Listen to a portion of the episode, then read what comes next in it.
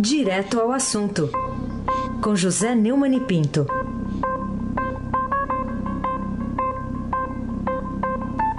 Abrindo mais uma semana sem caô. Neumann, bom dia. Bom dia, Raíssa Abac, o craque. Bom dia, Carolina Ercolim, tintim por tintim. Bom dia. Bom dia, Almirante Nelson. E o seu pedalinho.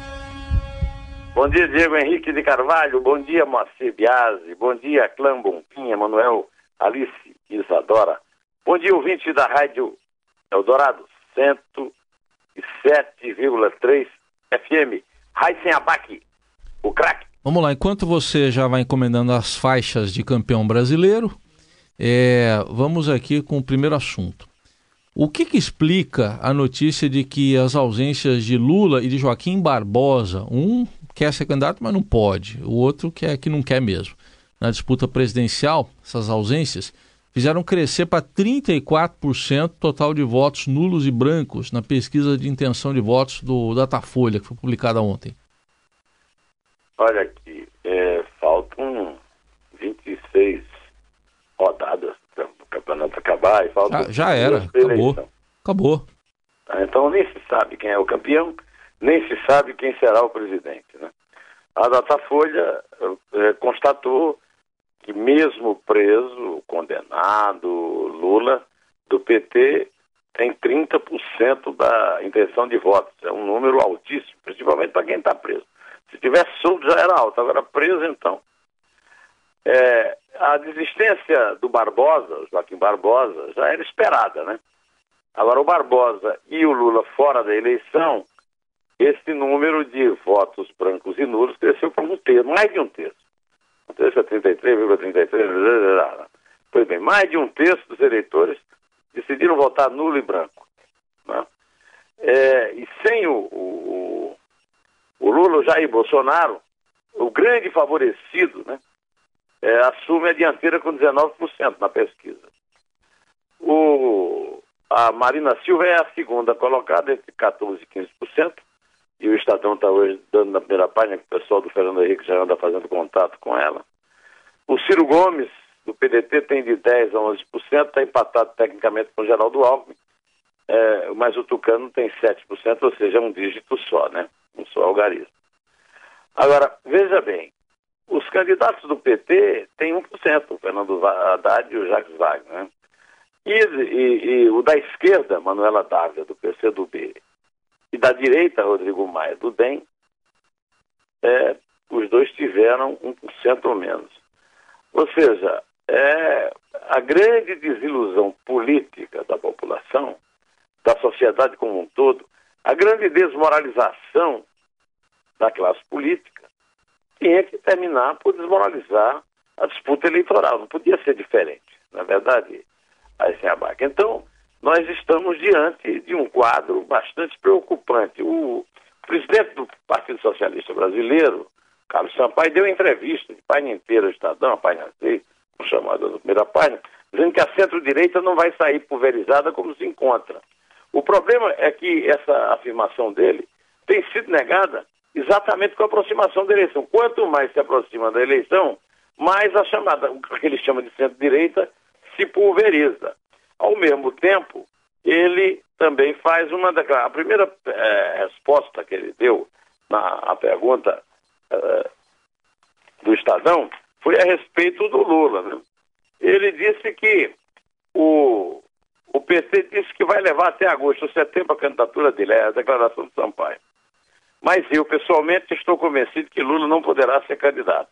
Até gostaria que fosse, porque encerraria esse assunto de uma maneira melhor mas isso não será possível. E o PT certamente indicará um novo rumo para substituí-lo.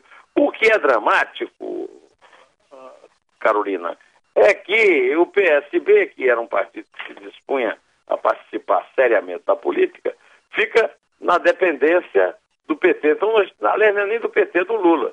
É, um dos grandes problemas da política brasileira neste ano de eleição é a lulodependência. Carolina Ercolim, tintim por tintim.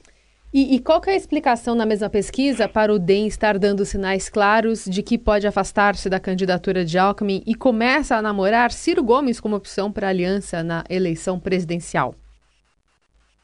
Bem, o, o DEM vem do PFL. O PFL sempre teve uma enorme vocação e um grande faro para o poder. Assim foi que esteve junto com Fernando Henrique e o PSDB nas duas, eh, nos dois mandatos tucanos. Né?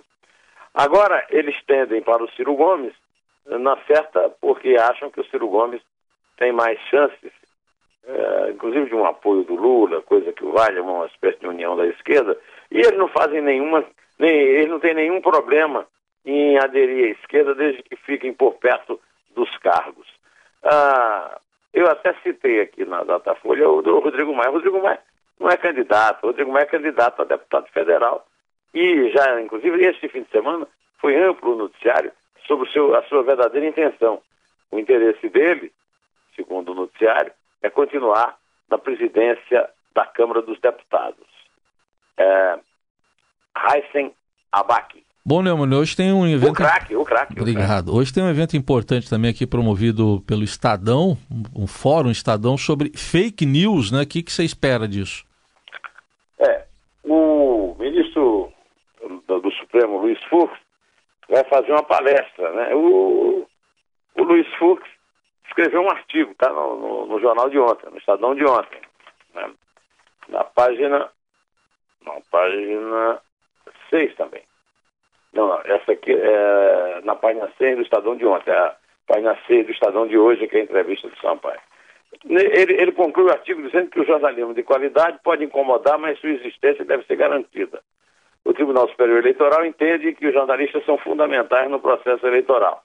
Dão ao eleitor informações vitais para que o voto seja exercido com consciência. Por isso, defende os profissionais que lutam para promover a participação ativa do cidadão no processo democrático e repele qualquer tentativa de silenciá-los.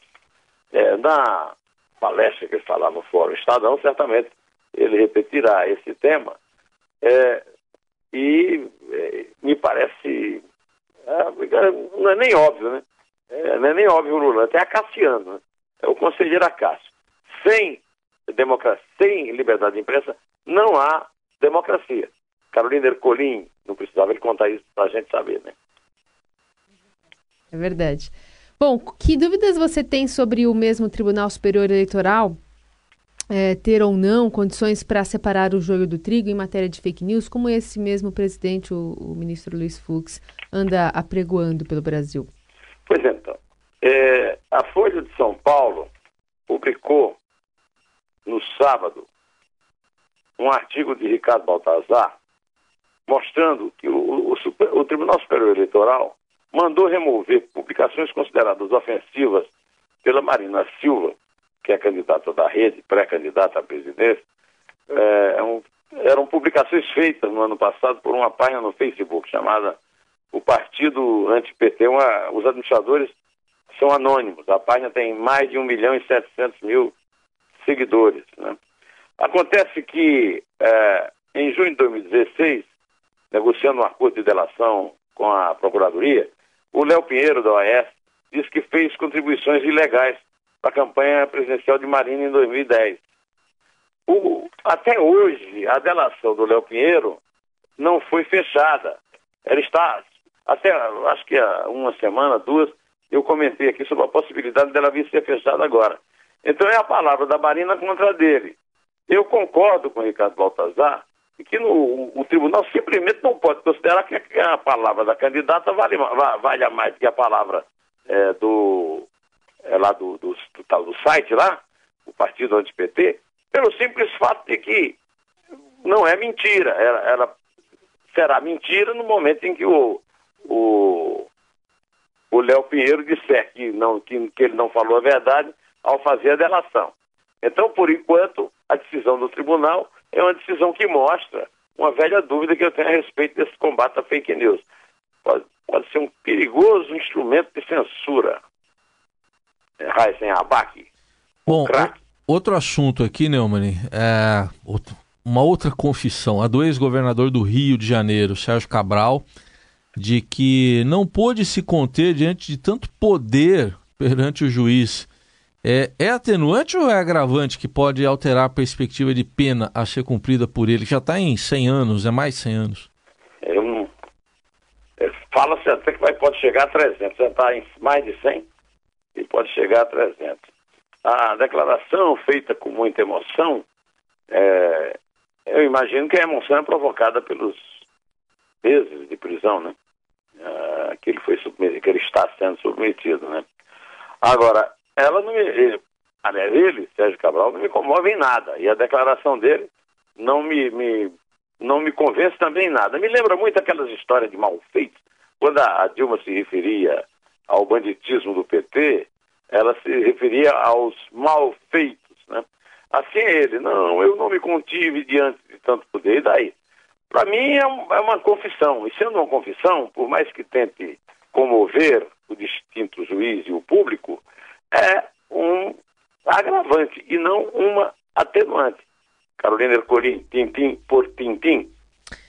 Bom, Neumani, em que as revelações feitas na semana passada à Polícia Federal a respeito da reforma da casa de Maristela, filha do presidente Michel Temer, se assemelham ao caso do triplex de Lula no Guarujá, que levou o juiz Sérgio Moro a condenar o petista e o Tribunal Regional Federal ali da quarta região em Curitiba aumentar a pena de nove anos e meio para 12 anos e um mês.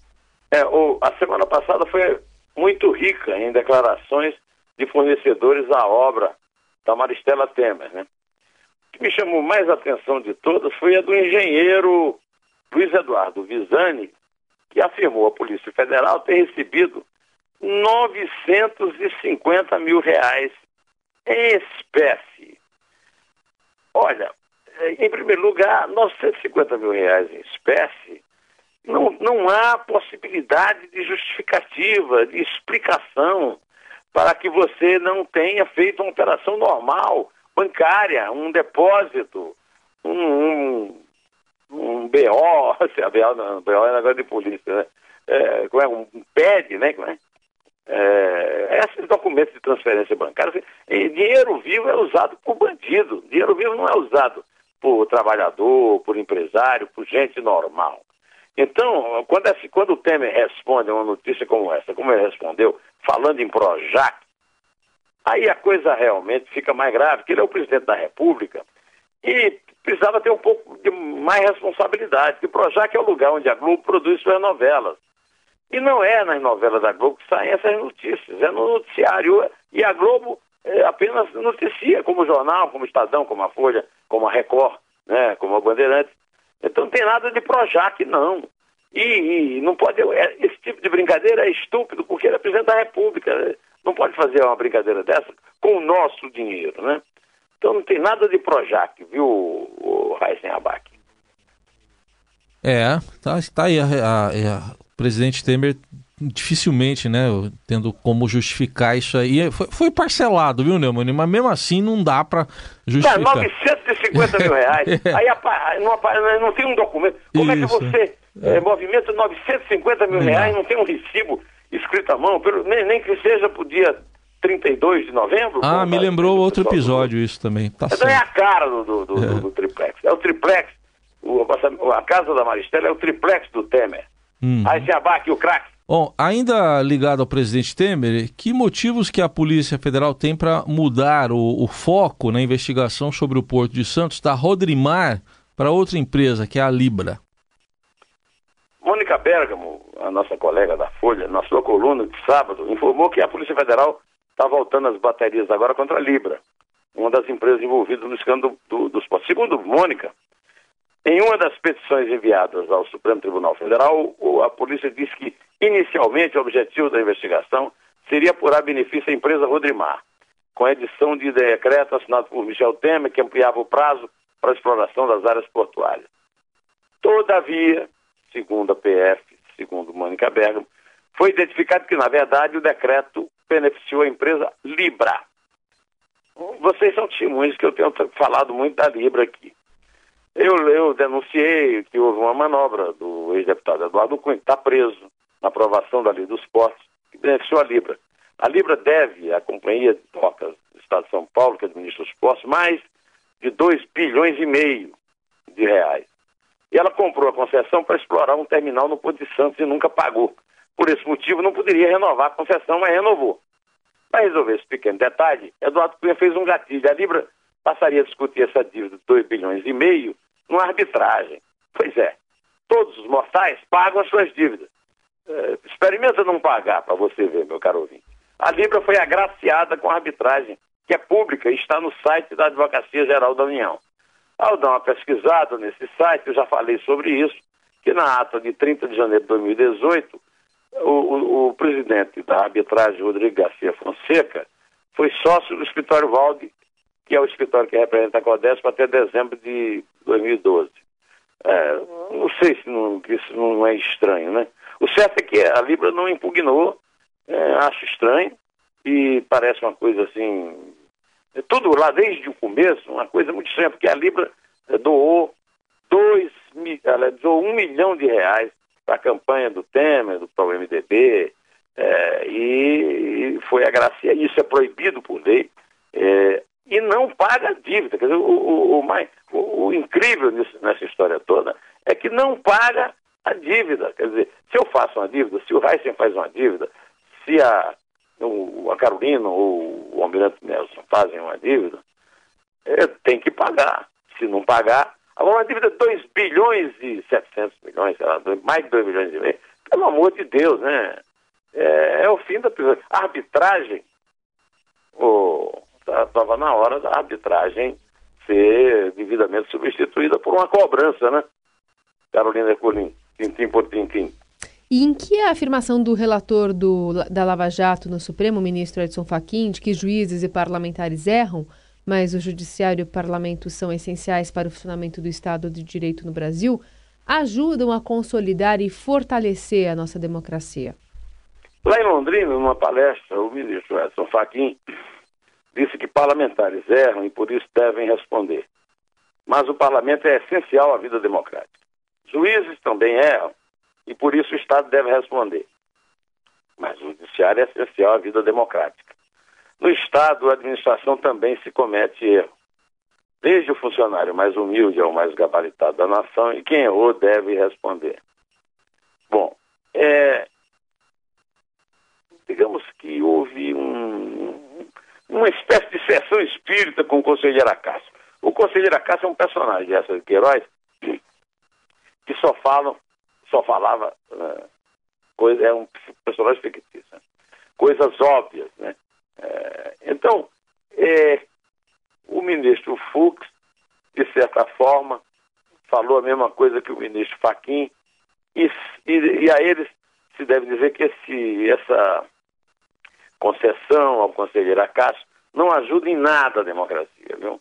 É, o, que ajudaria mesmo a democracia é que os parlamentares operassem no sentido público e os juízes também, principalmente os juízes do Supremo, que é, descontentam tanto a população que são obrigados, o, o, o, contribuinte é obrigado a pagar um espaço para eles e uma peru, uma van, para transportá-los do aeroporto de Brasília para um avião de carreira, o que não impede de que eles sejam vaiados no avião de carreira, né? Mas o Gilmar Mendes anda processando todo mundo que o vaiar, mesmo que seja em Lisboa, né? Pois bem, o, o, o ministro Faquim é, deveria reconhecer que realmente existe hoje um combate muito sério à impunidade na primeira instância e que alguns colegas dele, não ele especificamente, mas colegas dele como Gilmar Mendes, Marco Aurélio Melo, Luiz Toffoli, Ricardo Lewandowski, é, tornam inútil todo esforço, toda, todo o trabalho dos procuradores federais dos é, agentes da Polícia Federal, dos juízes federais, nesse combate à corrupção. Agora, eu queria retomar uh, o nosso primeiro uh, item né, tratado aqui, que é o descrédito geral da população em relação aos políticos que disputam a presidência da República. E eu me lembrei de um samba que, sempre que eu toco um samba do Bezerra da Silva aqui, o Heisen eh, sempre fala assim, mas parece que foi mas essa madrugada. Essa letra foi feita hoje, não foi para o presidente atual que foi feita? Foi para o presidente atual, ah. foi para o presidente anterior, Sim. foi para o presidente que indicou o presidente atual a presidente anterior. Foi para tudo que é presidente, viu? É. Acho, que, é, acho que é uma letra eterna. Uma letra atual. Vamos Atualíssima. Lá. Presidente cara de pau com Bezerra da Silva. Almirante Nelson, por favor.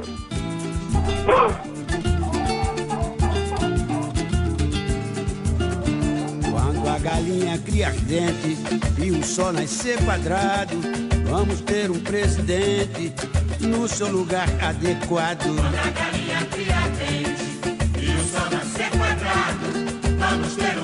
presidente no seu lugar adequado. Foi assim, foi assim que ele disse. Quem não lembra, o real vai ser valorizado.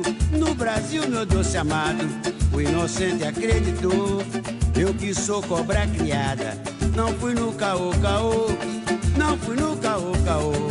O inocente acreditou. Eu que sou cabeça feita.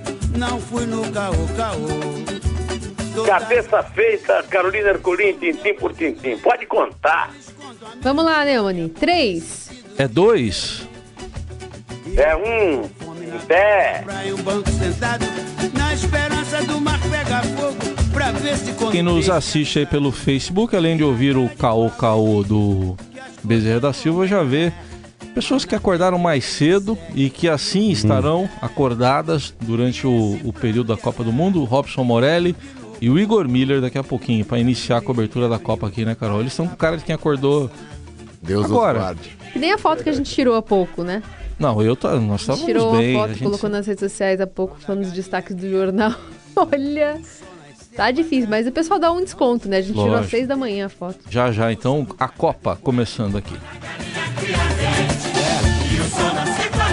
Vai tá certo.